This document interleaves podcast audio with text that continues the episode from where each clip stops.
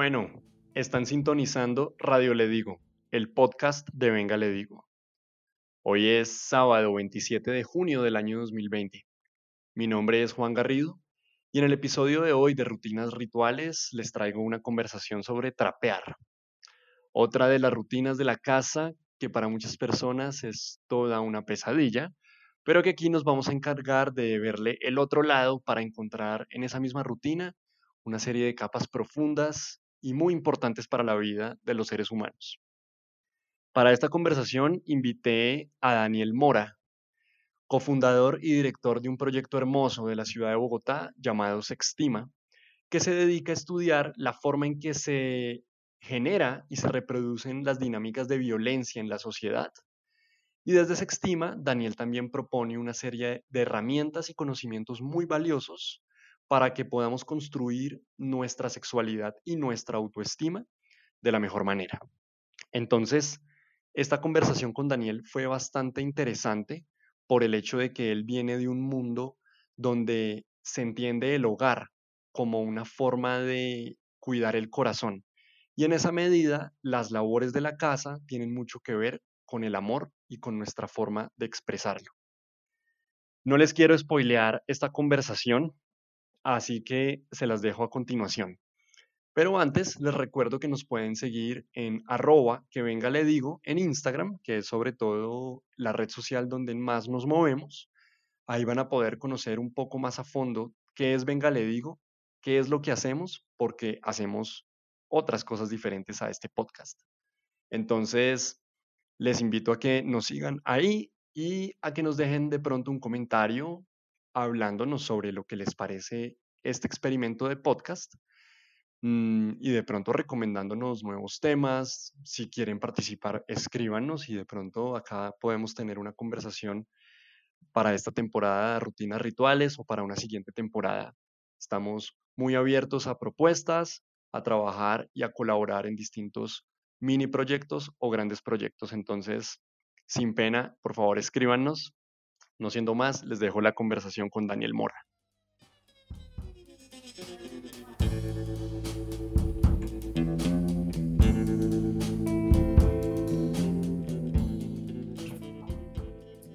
Hola Daniel, bienvenido a Rutinas Rituales de Radio Le Digo. Qué rico tenerte en esta conversación sobre trapear. ¿Cómo estás? Bienvenido.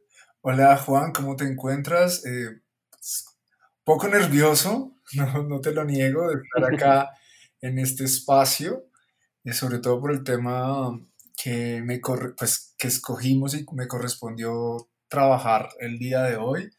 Pero por otro lado, muy contento pues, de estar acompañándote y a la comunidad de Venga Le Digo eh, y que escucha este podcast de Radio Le Digo. Entonces, bueno, muchísimas gracias por permitirme estar aquí hoy.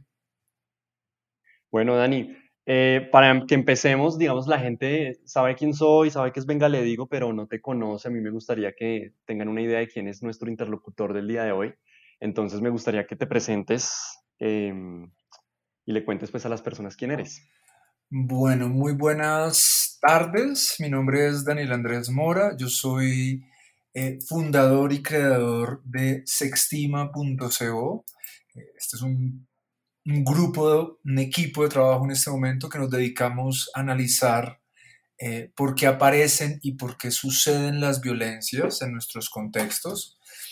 Eh, soy licenciado en pedagogía, ah, trabajé por muchos años en el área de la creatividad, tengo dos carreras en este momento, eh, meditador vipassana, tallerista, viajero, y pues como te decía, eh, desde Sextima y es el, el, grupo de trabajo que se ha generado, estamos buscando ayudar a reducir las violencias de nuestros contextos, estos contextos eh, que muchas veces eh, tienen unas violencias explícitas que son fáciles de ver, pero también una serie de violencias tácitas.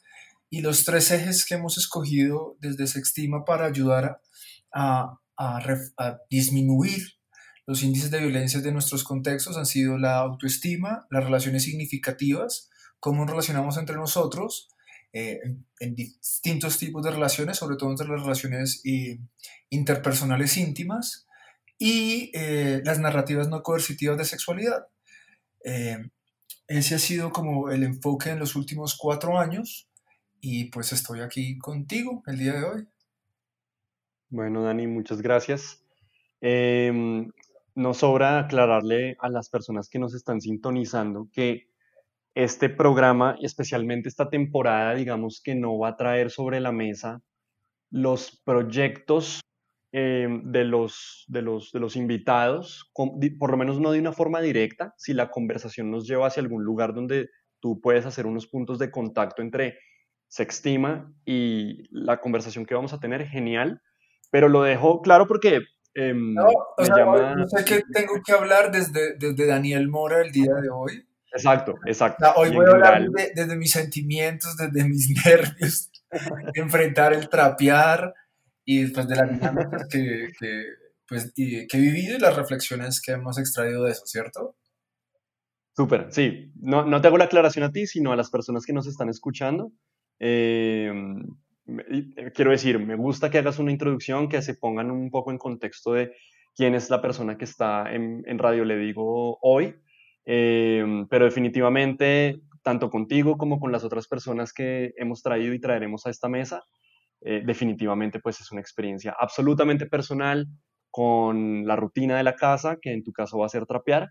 y ya con esa breve aclaración, quisiera que comencemos de pronto eh, preguntándote un poco, sin que esto se vaya a tornar una entrevista, pero eh, de pronto me llama mucho la atención saber por qué las personas escogen los temas que escogen. Yo, para, para los, las personas que nos sintonizan, yo, yo les paso una lista de rutinas eh, para hacer en la casa y los invitados escogen la que más resuena con ellos. Entonces Daniel escogió trapear, y me gustaría que comencemos por ahí. ¿Por qué trapear, Dani? ¿Qué hay en el trapear que hago, Hago claridad en que, eh, que, cuando, cuando fui a escoger, hubiera escogido lavar los platos, porque lavar los platos, digamos, es una actividad que aunque, mm, que aunque no es, digamos, aquí voy a hacer una claridad, las actividades domésticas del hogar no es el lugar de mayor comodidad para mí, no es un lugar cómodo, pero tengo la conciencia de que sé que es algo que hay que hacer, ¿cierto? Entonces dentro de esta conciencia de orden, de cuidado y de atención, eh, hay un grupo de actividades que pasaste en la lista, que era barrer, trapear, lavar la ropa, lavar los platos, y otro grupo de actividades, dentro de todo ese grupo de actividades que estaban, yo hubiera escogido lavar los platos, porque aunque todas no me son un lugar cómodo, dentro del lugar de incomodidad, lavar los platos es el que me genera unos niveles de, placer mayor. Pero luego de ver lo que quedaba, estaba barrer y trapear. Y entonces dije, barrer se me da bien, trapear no tanto. Entonces vamos a hablar de eso.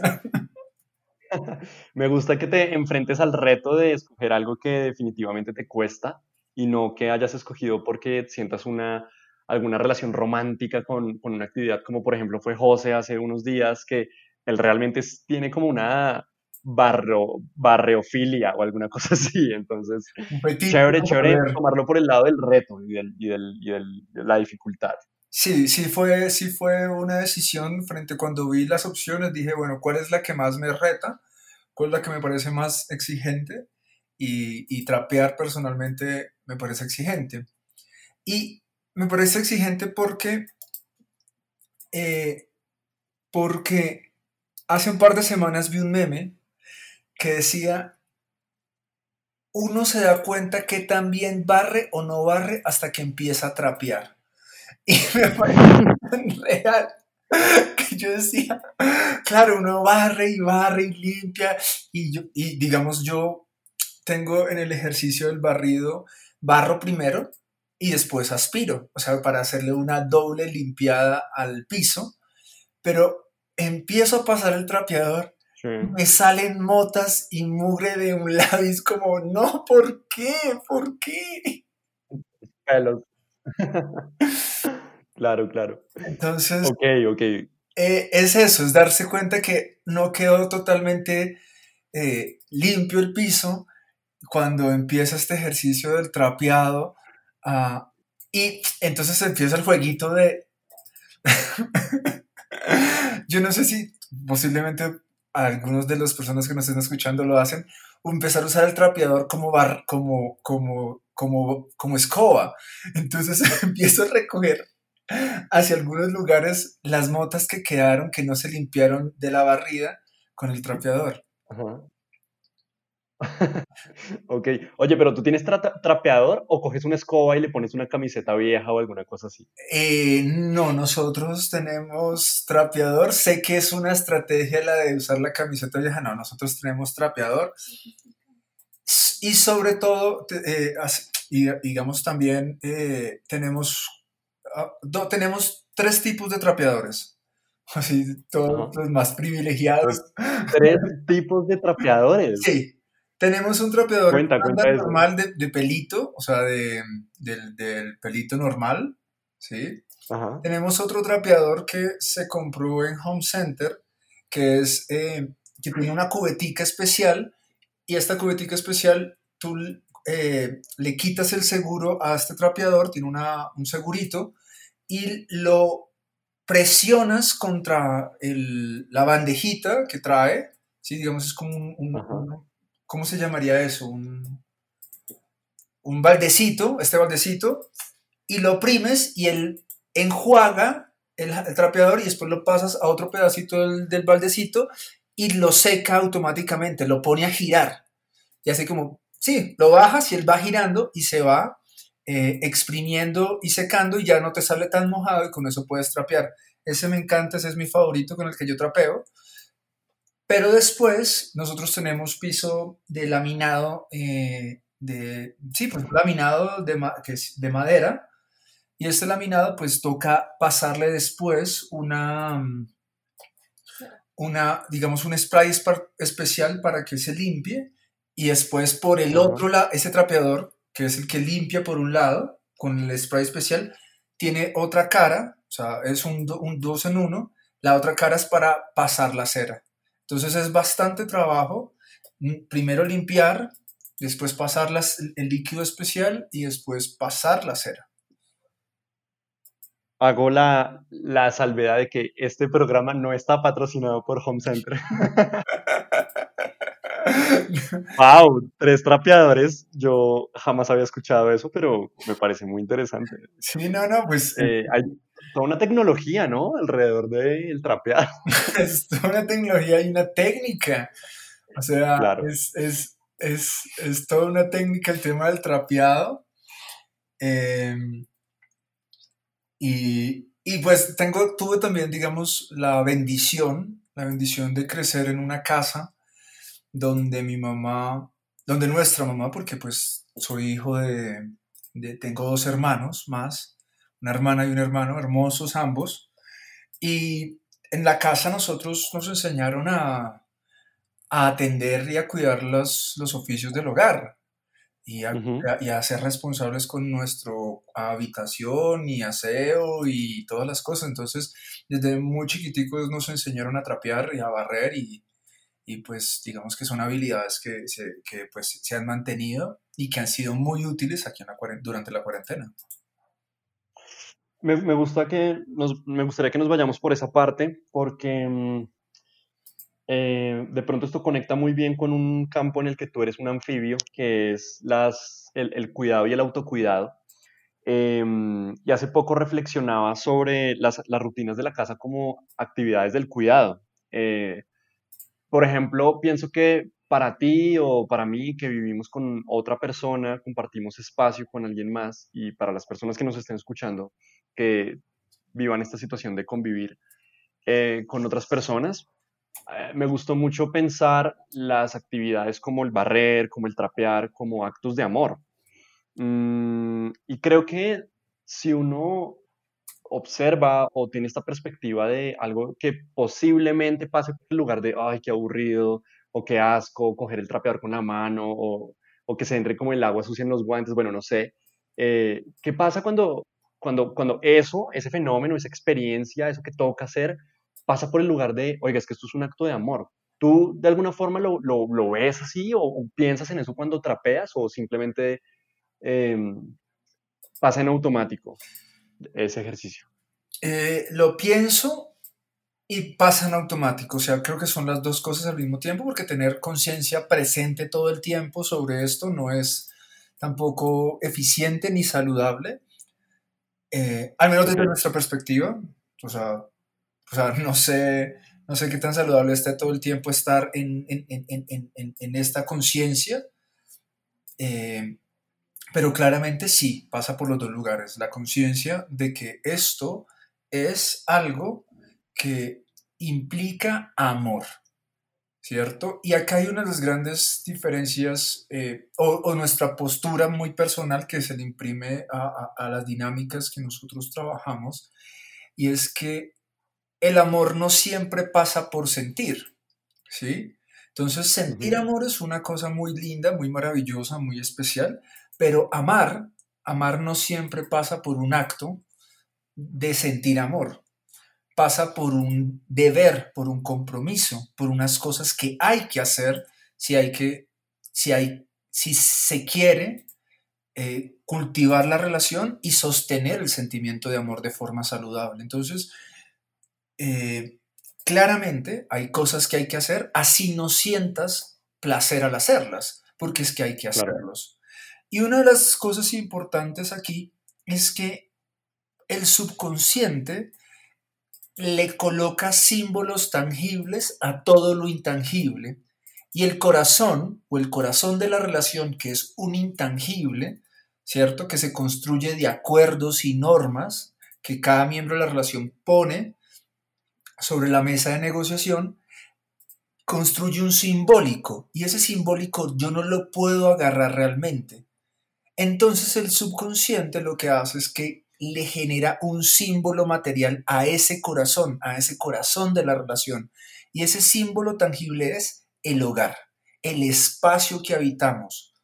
Por eso, cuando nosotros le abrimos la puerta de la casa a alguien y lo invitamos a nuestro hogar, el subconsciente lo entiende como te estoy dejando entrar a mi corazón. ¿Vale? Cuando alguien me abre la puerta de la casa, de su hogar, el subconsciente lo entiende, me están dejando entrar a su corazón. Entonces, ¿cómo se cuida el corazón? El corazón se cuida con actos.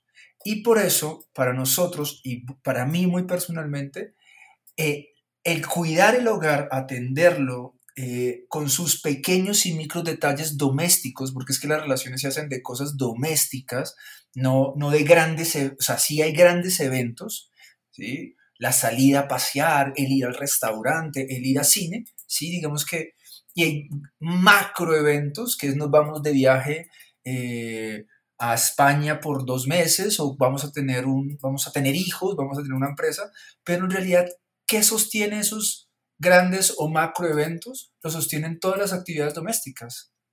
El te amo, el te quiero, el te cuido, el arrunchémonos, el qué hermosa estás, qué bella que estás, el hablarte en un tono adecuado. Pero paralelo a eso están todos los cuidos domésticos del corazón simbólico hecho tangible en un espacio físico, que es el hogar. Entonces, barrer, trapear, lavar los platos, quitar el polvo, pintar, arreglar las, las tomacorrientes, todo eso son actos que cuidan el hogar y al cuidar el hogar cuidamos el corazón de la relación. Mm, me, parece, me parece interesante todo lo que estás diciendo porque digamos que estás abordando una, perspectiva muy amplia eh, por fuera, digamos, no por fuera del barrer, sino el conjunto de actividades que se hacen en la casa o en el hogar. Y me parece muy chévere que podamos dar ese piso como general, digamos, de lo que significa cuidar la casa para cuidar el corazón y, una relación, digamos, que está trazada por el amor.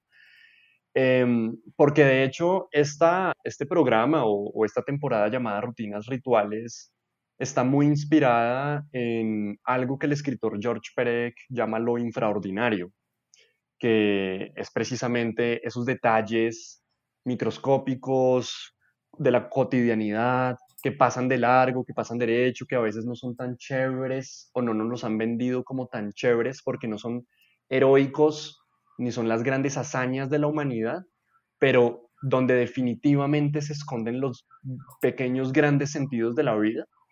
Em, y, me parece muy bonito que el hogar sea un espacio en el que encontremos un montón de estos micromomentos o estas eh, acciones infraordinarias en los que podemos descubrir cosas muy extraordinarias, como por ejemplo lo que acabas de decir, ¿no? Como, como el acto de amar pasa por el lugar de trapear, en, el caso de esta conversación. Y, y em, lugares que hay que recuperar, o sea, porque digamos, eh, bueno, tú me conoces un poco más, no sé si este espacio sea para estos comentarios como tan políticos, tú me dices si sí o si no. dale, dale. Pero hace un par de semanas veía un meme, eh, qué pena, esta, es la historia de los memes para iniciar conversaciones profundas. Me encanta la relación entre, eh, no quiero hacer, no sé si este es el espacio para comentarios políticos, pero el otro día vi un meme. el meme dale, era, estaban, estaba como la profesora de Harry Potter y Hermione y, Ron, y, eh, diciéndole, cada vez que hay problema, están ustedes tres juntos. Y sobre Hermione, Harry Potter y, Ron tenían, tenían tres imágenes que se llamaba colonialismo, colonialismo, capitalismo y patriarcado. Entonces, una de las cosas que ha pasado con estas con estos, digamos, narrativas hegemónicas de, estos tres amigos es de darle valor exclusivamente a unas cosas en el mundo. Salir a ganar millones, tener éxito, eh, eh, no sé, en la farándula, ser, ser la próxima Nicki Minaj o la próxima Shakira, eh, ser el siguiente, no sé, Tesla, ¿vale? Y, y, creo que eso es algo que se le da valor en nuestra, en nuestro, digamos, en las narrativas del contexto donde vivimos. Pero, y una de las cosas que es importante recuperar es el tema de, ven, pero es que tú no te puedes salir a ganar 10 millones de pesos o a estudiar tu maestría si no desayunas en la mañana. Si no hubiera, si no hubiese existido alguien que te diera la comidita, el almuerzo y el desayuno todos los días esos 10 millones de pesos no serían posibles, o esa maestría no sería posible. Si alguien no te hubiera dicho, ve a la cama todos los días, no hubiera sido posible. Si alguien no se hubiera dedicado a lavar los platos después de que cenabas, todos estos procesos no serían posibles. Entonces, todas estas dinámicas domésticas, porque es que lo que sostiene los macroeventos o los eh, los grandes eventos son todos estos pequeños detalles y me gusta la palabra que usa el, autor que citas. ¿Cómo se me lo repites, por favor? George Perec. George Perec. Eh, llaman infra qué? Lo infraordinario. Esto infraordinario nosotros lo llamamos eh, microdomésticos, ¿cierto? O domésticos. Digamos que hay dos niveles de domésticos y microdomésticos para, para mí y para nuestro trabajo. Pero esto, esto infraordinario puchica, es vital para sostener las cosas. Y trapear la casa es vital. Es vital, vital, vital. Si no se hace, van vamos a empezar a tener una serie de dificultades y problemas a mediano y largo plazo en nuestro hogar. Y que el hogar empiece a tener problemas implica que la relación va a tener problemas. Ya sea que yo viva con otra persona. Un segundo. Tranquilo. Ahora te contestamos y yo continúo.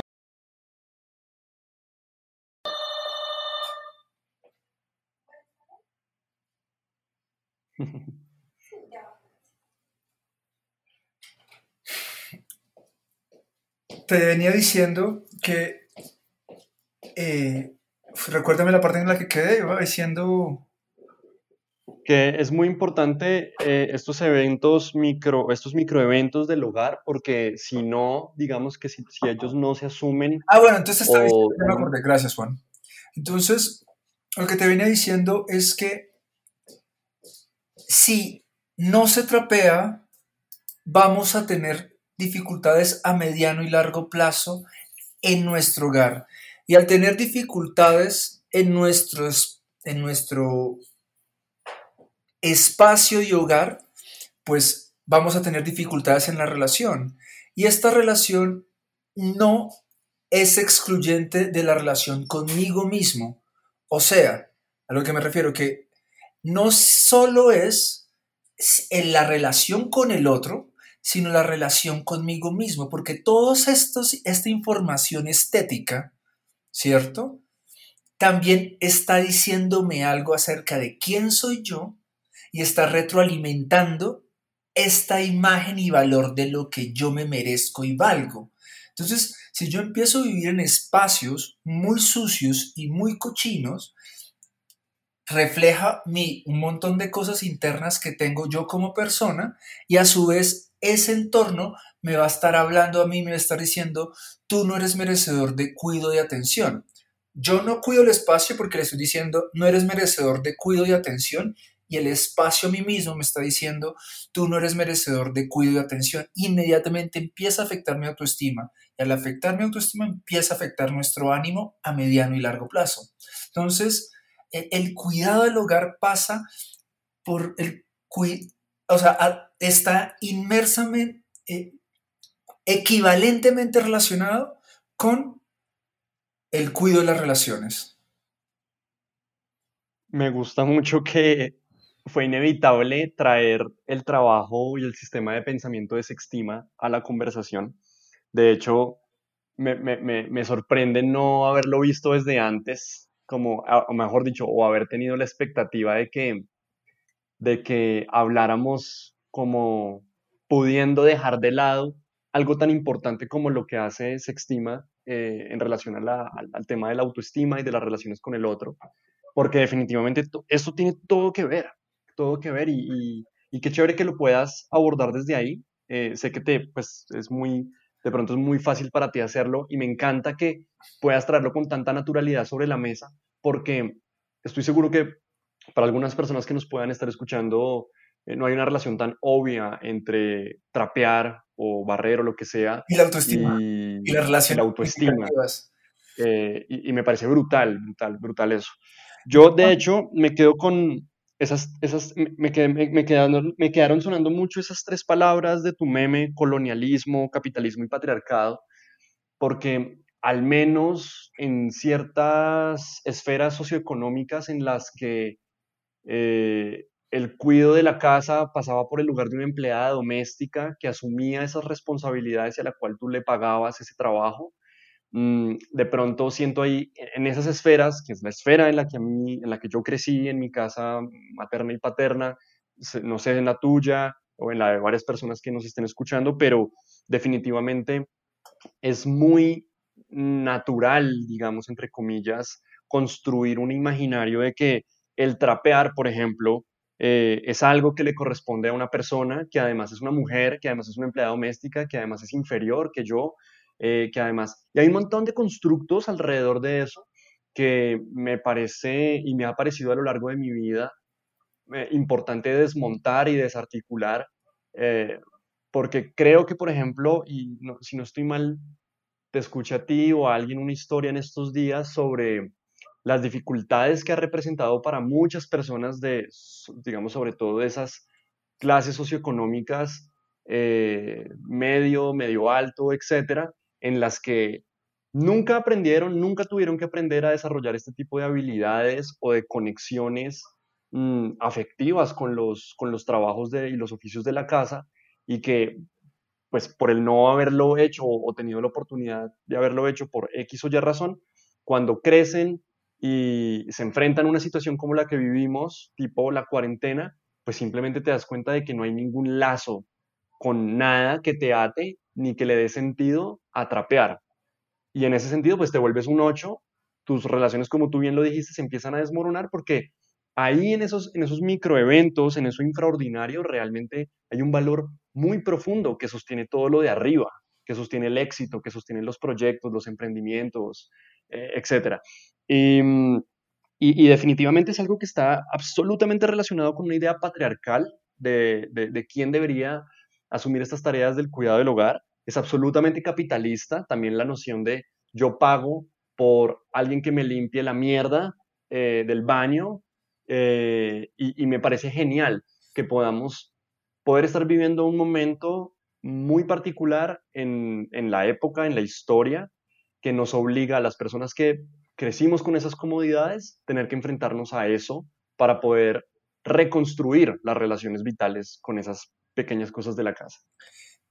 Y sumado a lo que vienes compartiendo, es que estos sistemas de narrativa en los que hemos crecido, al menos aquí, en, digamos, en nuestro país y en Latinoamérica y a este lado del mundo, es que todo lo que es doméstico afectivo, doméstico, doméstico y cuidado afectivo o cariñoso, se le ha entregado a un cuerpo particular, se le asigna ese rol, ¿sí? Entonces, eh, que ha sido los cuerpos de hembra.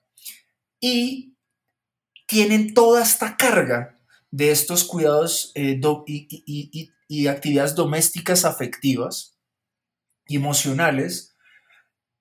¿Y qué pasa? Que es que se le entrega a los cuerpos de macho en, esta, en la cultura tradicional. Ah, no, pues usted encárguese de limpiar y arreglar, no mentira, limpiar no, de cuadrar el toma corriente. Pero cada cuánto se daña el toma corriente, señores y señoras, o sea, eso es una vez cada semestre. Hay que cambiar la luz. Marica, ¿se pueden decir groserías? Qué pena, no sé. Sí, se puede decir groserías. Gracias. O sea, eso cada cuánto pasa. O sea, eso es muy extraordinario. Son actividades que sí son complejas de hacer posiblemente, pero son extraordinarias. No hay punto de comparación entre y de equivalencia entre cambiar un toma corriente y guardar el mercado cuando llega a limpiar las verduras, echarlas en la nevera, organizarlas, preparar la comida tres jornadas al día. No hay equivalencia.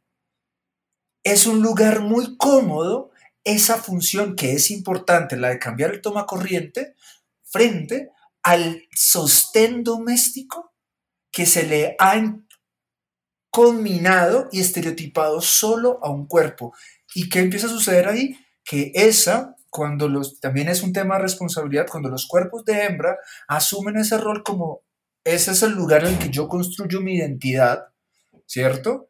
Y no le entrego estas responsabilidades al con quien convivo y el responsable de la construcción de este hogar también, no le entrego la eh, empieza a ser una relación de inequivalencia, de desigualdad, estoy haciendo al otro irresponsable porque le estoy quitando las responsabilidades también del cuidado doméstico del hogar y de la relación. Y digamos que quisiera bajarlo ya a un tema personal. Y digamos que ya hemos, bueno, estamos hablando de lo teórico, voy a bajarlo a algo personal porque es lo que tú me pediste, también me solicitaste en este, pues en este podcast, ¿no? Sí, sí, estaría buenísimo. Y, digamos que siendo, teniendo este conocimiento, lo que nosotros primero hicimos en nuestra relación de parejas es, siendo responsables, fue repartirnos el cuidado de esta relación. Y cuidar esta relación es el cuidado del hogar. Y con mi esposa lo primero que hicimos fue, bueno, tú te encargas de estas y estas cosas, yo me encargo de estas y estas y estas y estas.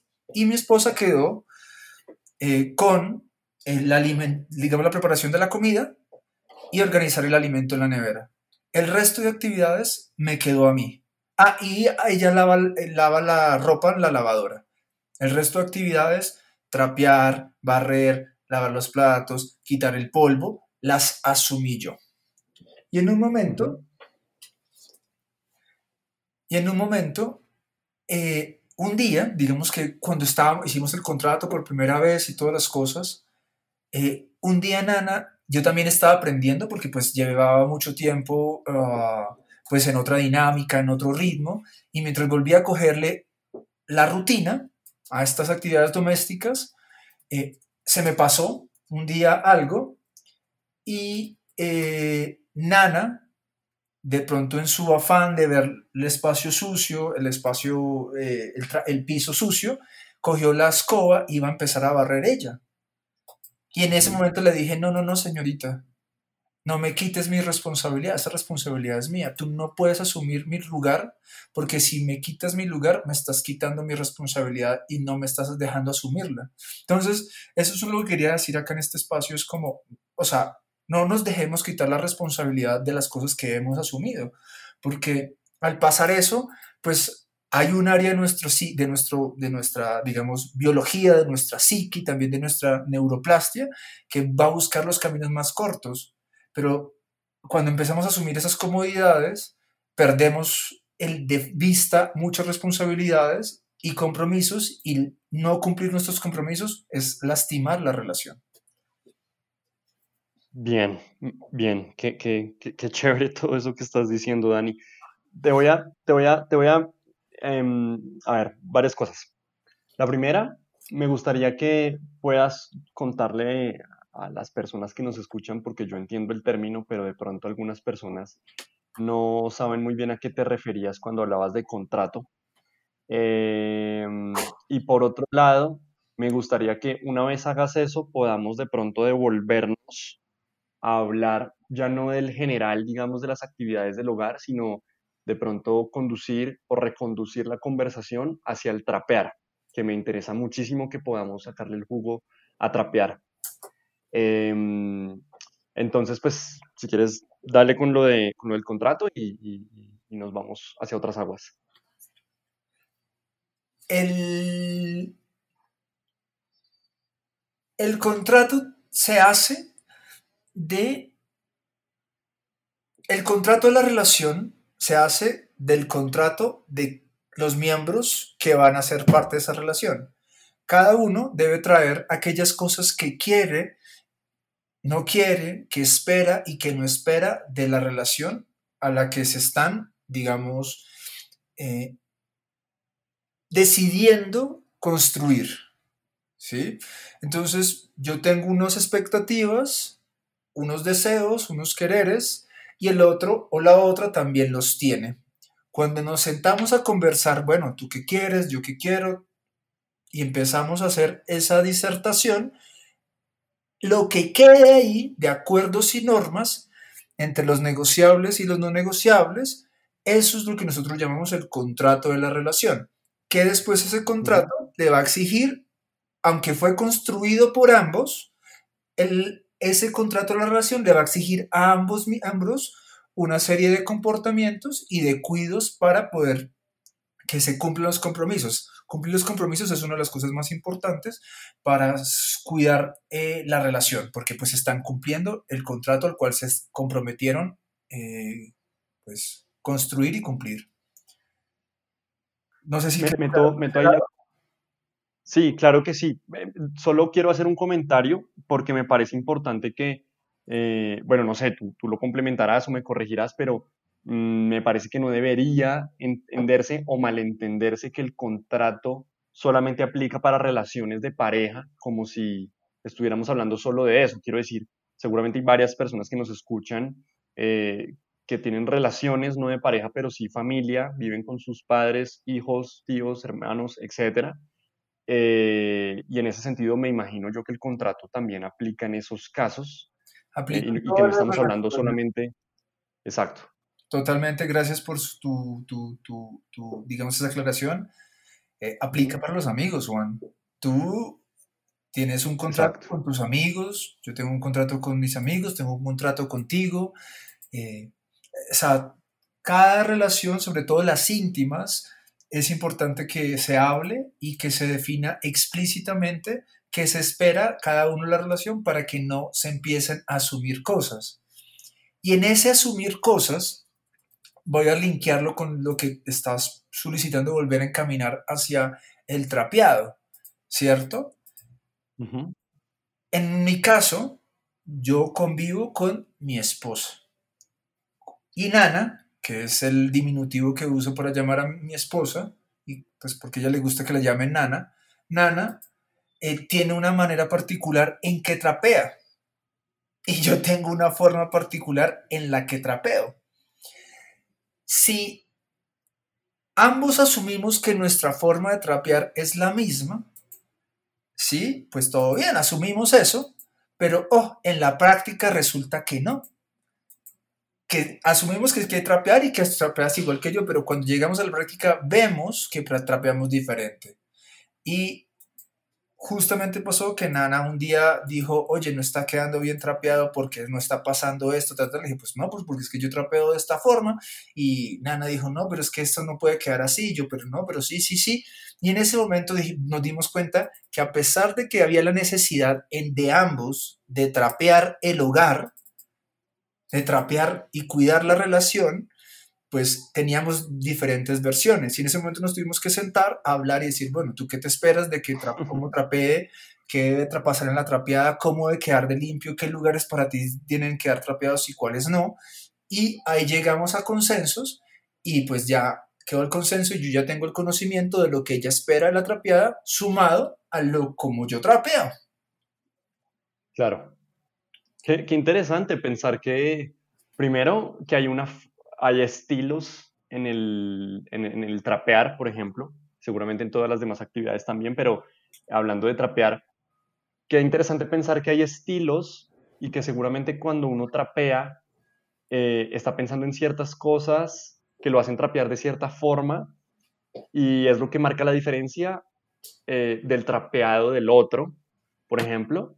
Eh, y, qué, y qué importante, por ejemplo, y no lo había pensado antes, delegar y distribuir responsabilidades para que precisamente quien asuma la responsabilidad de trapear en este caso sea consciente de que uno tiene la libertad de hacerlo bajo su propio estilo sin que el otro le diga cómo tiene que hacerlo, pero donde al mismo tiempo deben haber unas políticas comunes del trapeado, porque ese trapeado no es un trapeado subjetivo, es decir, tiene que ser objetivamente un trapeado. Ah, tiene que llegar a ciertos lugares donde, donde, donde de pronto, no sé, pensaba en un caso en el que eh, si yo viviera solo y trapeo, pues trapeo como a mí se me da la gana porque nadie más me está diciendo cómo lo tengo que hacer. Pero de pronto, si lo hago estando solo, no me estaría dando cuenta de que de pronto hay lugares que no estoy trapeando o de que estoy trapeando mal. Eh, y en ese sentido el otro viene a jugar un papel importantísimo al decirme, mira, entiendo que trapeas como trapeas, hazlo como quieras, pero trapea, pero hazlo bien. al menos eh, trapemos en, en, consenso con las cosas que yo también necesito. Exacto, claro, a eso me refería, sí. Y mientras hablabas, también se me vino para sumarle a esto, y qué chévere que te hayas dado cuenta de la responsabilidad. En nosotros se estima siempre, perdón, se estima no, en Daniel Mora en nuestras relaciones, siempre consideramos que es importante nombrar a un responsable, ¿sí? Porque si no, eso empieza a generar unas asunciones de, de, bueno, ¿y quién hace esto? ¿Quién no lo hace? ¿Lo vamos a hacer los dos? ¿Lo vamos a hacer tú? ¿Y qué factor va a implicar ahí? La frecuencia. La frecuencia es uno de los ítems que más lastima las relaciones. Frecuencia y profundidad, pero me voy a enfocar en frecuencia.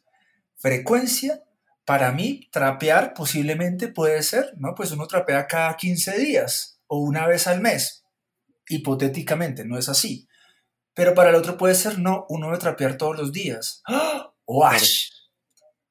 Claro, entendemos que hay que trapear, pero la frecuencia que tenemos frente a eso es muy distinta. Entonces, sentarnos a hablar de, bueno, cada cuánto se va a trapear, quién lo va a hacer o cómo nos lo vamos a repartir. repartir. Va a ser turnadito, esta semana va a ser tú, la siguiente voy a ser yo, o tres veces tú, tres veces yo, y con qué frecuencia. Día de por medio, todos los días, una vez a la semana, dos veces a la semana, y asumir la responsabilidad, y ahí, ahí se genera el contrato un acuerdo particular para eso.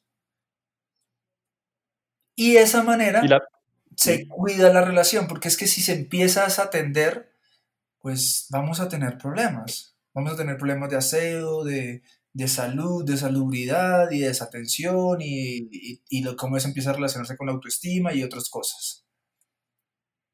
Ahora que tocas el tema de la frecuencia, inevitablemente pensé en mi mamá y me gustaría sumar el componente, ese componente que no sé por qué intuyo que es un componente interesante para bastantes personas, em, porque lo pensaba al revés, pensaba, ¿qué es lo que sucede cuando el problema no es la falta de una frecuencia suficiente, sino cuando el problema es un exceso de frecuencia? eh, y, qué, y, cuáles son los parámetros bajo los cuales establecemos que algo es excesivo o que algo es muy poco. Em, yo recuerdo mientras hablabas cuando vivía con mis papás y mi mamá, eh, sus políticas de aseo del hogar, digamos que no, no, no, no necesariamente eran las mismas mías, sin decir que yo era una persona desasiada o soy una persona desasiada, sino que a mi parecer y a mi juicio, mi mamá hacía demasiado aseo, ¿sí? Em, y en ese sentido su frecuencia era superior a la mía, era superior a la de mi hermano y a la de mi papá, eh, y sus exigencias con respecto a nuestras frecuencias, pues obviamente eh, eran, estaban desfasadas, lo cual hacía que hubiesen una serie como de discusiones o conflictos al interior de la casa. Em, entonces me ponía a pensar qué importante y, y, qué, y, qué, y qué tan poquito nos ponemos a pensar en este tipo de detalles que a la hora de la verdad lo son todo en la convivencia con otras personas. Mm, pero qué importante pensar que tu frecuencia de aseo y mi frecuencia de aseo tienen que ecualizarse de alguna manera si queremos entrar en una relación armoniosa de convivencia. Em, y quería preguntarte por esos casos en los que lo que hace daño no es la falta de aseo, sino el sobreaseo, ¿no? Como alguien que ya tiene como una fijación tipo trastorno de eh, obsesivo compulsivo, eh, sí, como con, como con el, trapear, o sea, yo no podría, por ejemplo, ir con una persona que trapee todos los días. Em, y me parece chévere, me parece chévere pensar en eso, porque de hecho nunca lo había pensado con mi relación de pareja, pero gracias al cielo estamos de acuerdo con que se trapea X número de veces al mes. Fíjate que ese tema... Amelia se está riendo. Aquí también algunas cosas que decían Ana se reía. Y...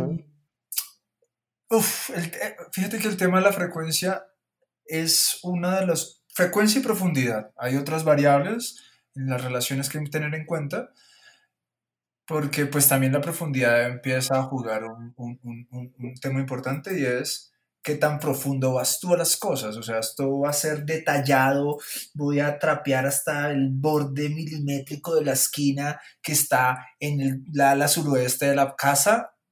Venga, sí, o sea, claro. Eh, eso es otro cosa, eso es otro tema y por profundidad y frecuencia las relaciones se quiebran. Pero volviendo al trapeado, sí es importante que, que, que que haya consenso, que se tengan una similitud al menos, porque si, porque si hay demasiada disparidad, puede ser conflictivo para las relaciones. También acá, digamos, Nana es más, digamos, tiene una frecuencia de aseo más alta que la mía, sí, sí es, sí es así, pero no es tan distante, ¿cierto? No es tan eh, eh, exagerada y yo puedo ir hacia el de ella y ella puede venir hacia el mío un poco y ahí es donde nos encontramos. Yo personalmente, así como tú dices, yo tampoco podría vivir con una persona que tenga que hacer eso todos los días, todos los días, a toda hora. Eh, le diría como, no.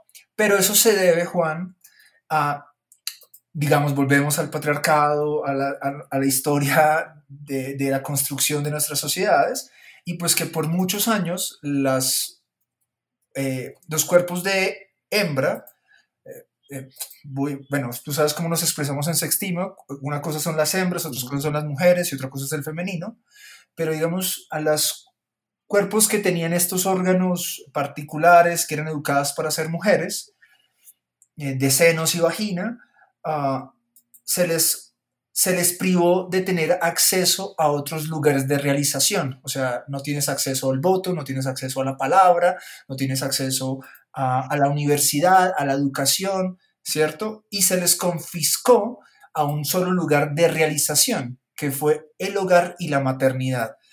Y pues claramente eso empieza a generar unos trastornos de que la única forma en que yo puedo construir mi identidad es haciendo bien mi trabajo en estos espacios no tengo otro lugar donde realizarme y se exacerba la construcción de la identidad en esos micro detalles de es que todo tiene que quedar bien para yo sentirme impecable y de esa manera estoy bien y si estoy bien mi identidad de valor se confirma.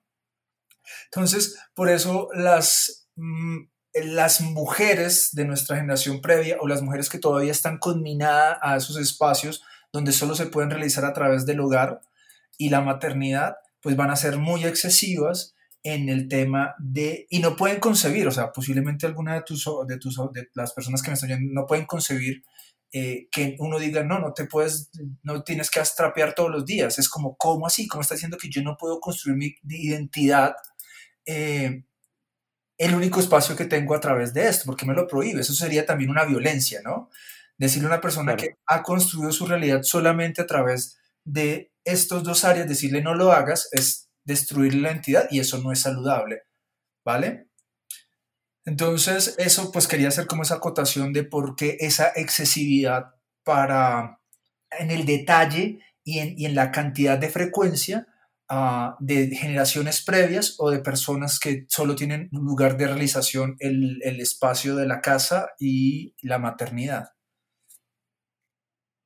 Mm, me, me, quedó mucho esa expresión, lugares de realización, y me, nunca lo había hecho tan consciente, pero em, me gusta mucho pensar que somos dos hombres o que se identifican desde ahí, eh, hablando sobre las labores de la casa en un podcast, y me parece interesante como ver eso desde una perspectiva histórica, qué, qué fue lo que tuvo que pasar eh, histórica, cultural, política y económicamente para que pudiéramos llegar a un tipo de producto como este, eh, en el que nos sentamos a discutir estas cosas y donde los dos de alguna forma encontramos una suerte como de apropiación de esas mismas labores que compartimos. Y me llegaba esta idea desde esa expresión de lugares de realización, porque por lo menos a mí, como hombre o como como, tanto como persona que se vale sus propias capacidades eh, para sobrevivir y, mantenerse en este mundo, pero también como hombre, pensando como en ese contexto histórico, me parece que la casa es un lugar de realización para mí. De hecho, esta mañana estuvimos haciendo aseo acá en la casa eh, y en la medida en que yo, eh, hoy tuve que lavar el baño, pero en la medida en que lo hacía, y luego veía cómo todo quedaba limpio, eh, realmente sentía un lugar de realización en ese, en ese momento. Y, y, luego cuando vengo a esta conversación contigo, pienso lo importante que es poder como desbloquear o activar esas, esos, esos triunfos y que eso signifique un triunfo para mí, porque si, si, si significara una derrota o una vergüenza, eh, pues seguramente mejor dicho, no sé cómo serían las cosas, serían completamente distintas. Entonces, me gustó, me gustó pensar el lugar de realización como algo que tiene que ver con lo cotidiano, no con las grandes hazañas, sobre todo con la casa, eh, y, y, cómo esa apropiación de la casa pasa por el lugar de una satisfacción realmente profunda. Profunda, y mire que está, o sea, y no solo, no solo pasa hacia la reflexión con la que, de la previa que estábamos haciendo frente a, el, cuando nos obligan a un solo lugar de realización, eh, nos, eh, nos exacerbamos en ese lugar.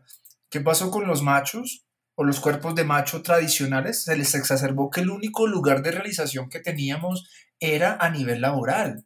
Y todo se fue hacia allá, ¿no? O sea, todos los lugares de realización era trabaja y trabaja y trabaja y trabaja y trabaja y trabaja. Entonces se exacerba el detalle ya, las horas, las atenciones, el compromiso es en ese lugar hacia los cuerpos de machos tradicionales. Pero es hermoso lo que tú estás diciendo y es cuando yo empiezo a encontrar como sujeto eh, vivo y social otros lugares de realización, ya empiezo a sentirme más pleno y empiezo a decir, venga, el trabajo está una chimba, es una nota, pero acá también me puedo realizar y también puedo tener más áreas de realización y de satisfacción. Y de verdad, cuidar el hogar, cuidar nuestro hogar, cuidar nuestro corazón, el corazón propio, el corazón de la relación, es un lugar de satisfacción enorme, enorme, enorme, que le quita la exacerbación a esos lugares exclusivos que se habían planteado de narrativas pues existentes y que todavía están muy vigentes. Entonces, no, pues yo me voy a realizar laboralmente, sí, yo quiero ser exitoso laboralmente, sí, pero yo quiero tener un hogar bello, quiero tener un hogar hermoso, quiero tener un hogar maravilloso y eso parte de estar aquí presente y atender las necesidades domésticas de mi hogar. Y las necesidades domésticas de mi hogar pasan porque, pues, es mi hogar y mi hogar requiere que sea trapeado. Lo voy a trapear. ¿No es lo que más me gusta? No, pero hay que hacerlo. Sí, creo que ese hay que hacerlo guarda mucha sabiduría, muchas capas profundas debajo de, ese, de esa sencilla expresión, ¿no? Hay que hacerlo. Bueno, Dani, qué chévere, qué chévere esta conversación. Me, me ha encantado tenerte aquí en, en, Rutinas Rituales. No sé si antes de que terminemos te gustaría de pronto compartir eh, alguna red social que quieras dejar para los oyentes, eh, donde te puedan encontrar o donde puedan encontrar el proyecto de Sextima, que creo y estoy casi seguro que para las personas que no te conocían hasta este momento, van a estar muy inquietas de saber un poco más del proyecto. Entonces te invito a que de pronto dejes tu página o el Instagram, como quieras. Eh, sextima se escribe de sexualidad, agarras las primeras tres letras, sex de sexualidad, tima de autoestima, agarras las últimas cuatro, T-I-M-A, sextima, sexualidad y autoestima, punto C-O. Y de esa manera nos encuentras en todas las redes sociales, pues en Instagram, que somos los más somos mucho más activos en Instagram, encuentras nuestra página web así, en Facebook se replica el contenido de, de, Instagram, pero los invitamos a que nos sigan en Instagram. En Instagram tenemos un, un timeline muy hermoso, contenidos muy provechosos, muy funcionales y muy amorosos. Ah, que para nosotros siempre el tema de ser amorosos es vital, pero responsables y muy pedagógicos. Entonces, bueno, gracias Juan por permitirnos estar en este espacio eh, y por, por, por recuperar estos lugares que nos pertenecen. Dani, muchas gracias a ti por aceptar la invitación. Como podrás de pronto escuchar, llegaron ya los mariachis. Eh, Casi no te preocupes, no se oyen casi. ¿No se escucha? Bueno, llegaron los mariachis, así que voy a ir a escucharlos un rato. Te mando un abrazo muy grande y de verdad que gracias por haber, haberme dado este ratico aquí en Rutinas Rituales. un abrazo. Un abracito, te quiero. Chao. chao.